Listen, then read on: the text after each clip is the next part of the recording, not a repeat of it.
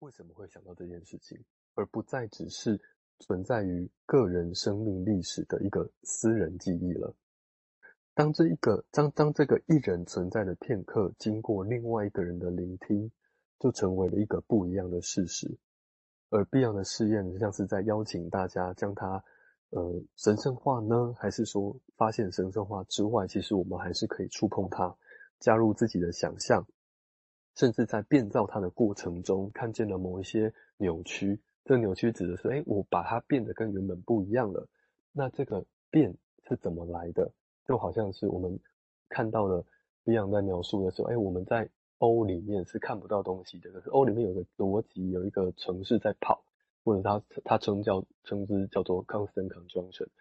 然后经过这些变化之后的等号右边，是我们可以在意识或潜意识看到的那个 transformation in K，就是我们对于事物的认知有所改变了。那这个时候改变了之后，我们就可以猜想啊，在这个等号的左边应该发生了某件事情，而重点是在那个发生的变化。并并非是那个可以有产生的不同的诠释，因为不同的诠释可以有很多种，但是重要的是左边有一件事也正在发生。好，先停在这边。前面的描绘很优美了哈，我想这个也在描绘整个在实质上人跟人，或者在诊疗室里面，或者当然可能在诊疗室外头，哈，人跟人，包括说讲话这件事情是什么意思？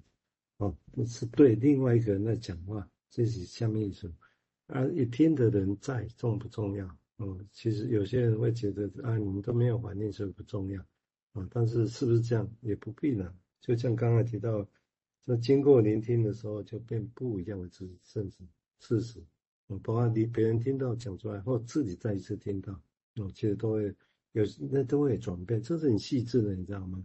只是这个部分的细致，在目前为止也提没有还没有被那么强调了，虽然会提哦。那因为这里面很细致，就是刚建议必须用所谓 transformation in 什么来来描绘这个事情啊，表示那个地方是的确有一些微妙的变化在那个过程说话这个过程本身，所以这样意思来讲就不会只是原本的故事，因为原本的故事是什么，就像神话的起头一样，在哪里？那他他没有。没有无前无后的那种那种感觉，哦，是人的记忆大致也会是这个样子，所以对这个没无前无后，只有中间碰到的事情，我们会怎么样？这我举一个例子好了，这个是 Cohen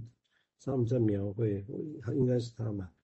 他描绘一个例子，就是我们人跟人之间的那种照会啊，照这个 encounter 会像是怎么样？就是说我们一个人现在你现在到现在还记得的东西。其实某种程度的是去头去尾的，所以他举一个例子，就是说，譬如说一个人在催眠的场合，哦，被催在催眠场合，那在催眠的时候，那我我们像是什么？我们像是中间进来的一个人，前面我们没看到，那我们是中间才进来，我们不知道前面发生什么事情，哦，其实是这样的状况。好，那当这个被催眠者醒过来之后，开始讲他那个经验的时候。其实我们是中间才进来，我们不知道前面。说真的，但是这个样描绘对精神分析当然是很残酷啊，对不对？精神分析当然会希望我们已经知道以前我们精神分析理论讲那么多了，怎么我们也不知道前面是发生什么事情？哦，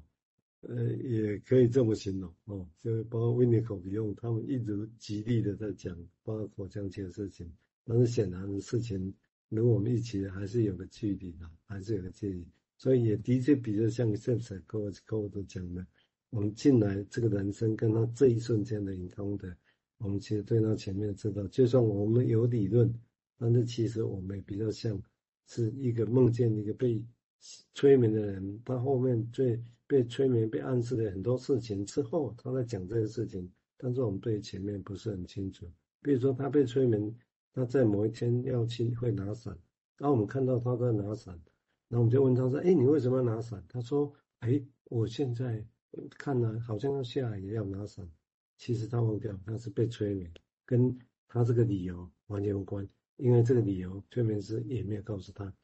哦，是这个意思哦。这不是我的例子，这是客户自己的例子。好，我们接下来请建佑再继续谈，谢谢。对啊，那个被催眠的那个样子，真的很生动哦，就像我们那个电影看那个骇客任务嘛，骇客任务不也是一样嘛？就是我们活在一个很真实的世界里面，可是那些都是电脑给给大脑的一个刺激产产生的，所以直到说人从那个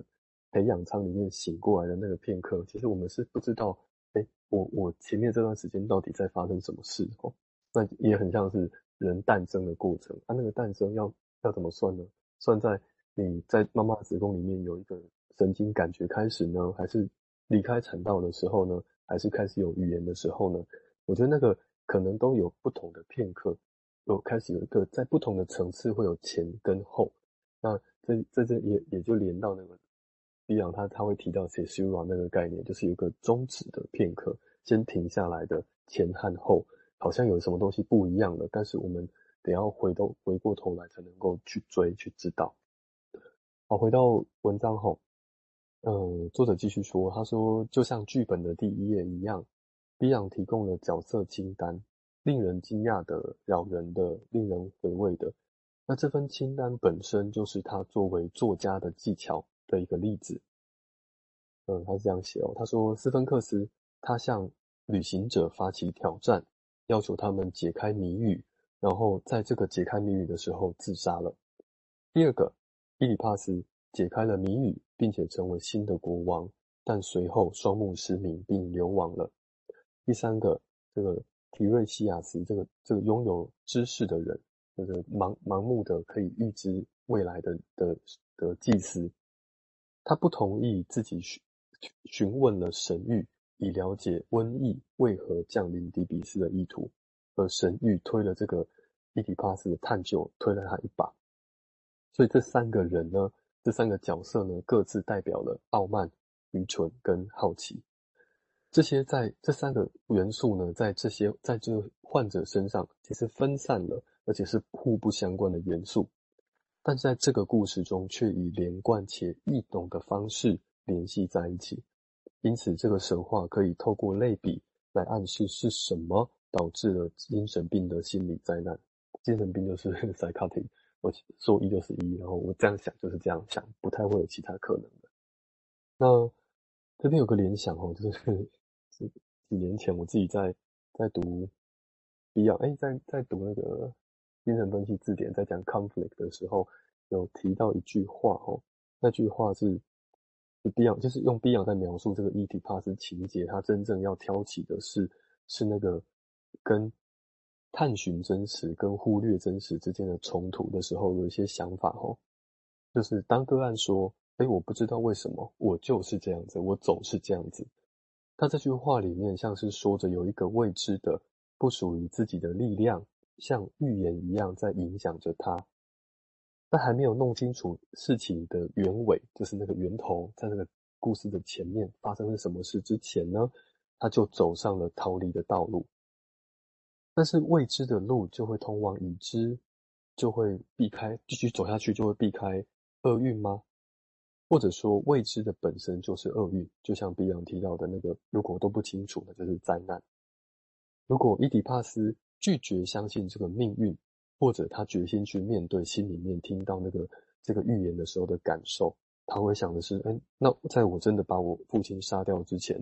我到底心里在想的是什么啊？怎么现在的我无法去理解或想象这件事情啊？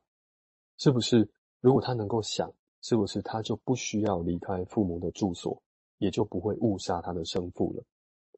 或许逃避未知更像是厄运吧，但那就真的非常困难了。要如何相信自己的父亲也能够相信自己，而不会想要先除掉自己？但这边就有个矛盾地方，就是其实他被丢掉了，也就是因为他的父亲没有办法相信他，而这个没有办法相信，就像是这个故事的前奏，那个没有能够被说清楚的地方，被植入了这个像是催眠一样的被放进这个这个伊迪帕斯这个儿子的心中，让他的生父对他做的这样子，早早在他内在烙下了印痕。使他难以相信别人，但是人要如何完全相信别人，甚至要赌上自己的生命呢？在这里看来，说不定伊底帕斯选择哪一条路都是艰辛无比的。好，我先停在这边。嗯，就像这个童话重新这样的图很漂亮啊、哦！我想嗯，是不是唯一的？我想至少我开。